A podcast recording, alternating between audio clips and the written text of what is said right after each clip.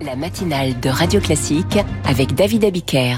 C'est notre point du jour quotidien avec Franck Ferrand. Bonjour Franck. Bonjour David, bonjour à tous. Quel 28 septembre avez-vous décidé de nous rappeler? Alors là, un très très vieux 28 septembre, euh, ça nous ramène plus de 2000 ans en arrière en Égypte, sur la plage de Péluse où est assassiné Pompée le Grand, le rival de Jules César. C'était donc le 28 septembre 48 avant notre ère.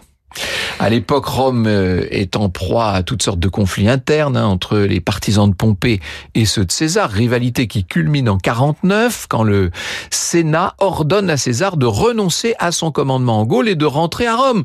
Et César euh, refuse il franchit le Rubicon avec ses troupes. Vous savez que c'est ce qui va déclencher la guerre civile, bien entendu. Et Pompée connaît la puissance de César et son génie militaire. Il préfère s'enfuir de Rome. Il s'en va trouver refuge en Grèce. Et là, il lève toute une armée pour contrer l'avancée des Césars. Et les deux généraux vont finir par s'affronter. C'est la célèbre bataille de Pharsale où César va emporter euh, la victoire, on peut dire, décisive. Et alors, et que devient Pompée après ça? Ah ben, il s'enfuit de nouveau donc en Égypte cette fois, en espérant trouver refuge chez le roi Ptolémée XIII.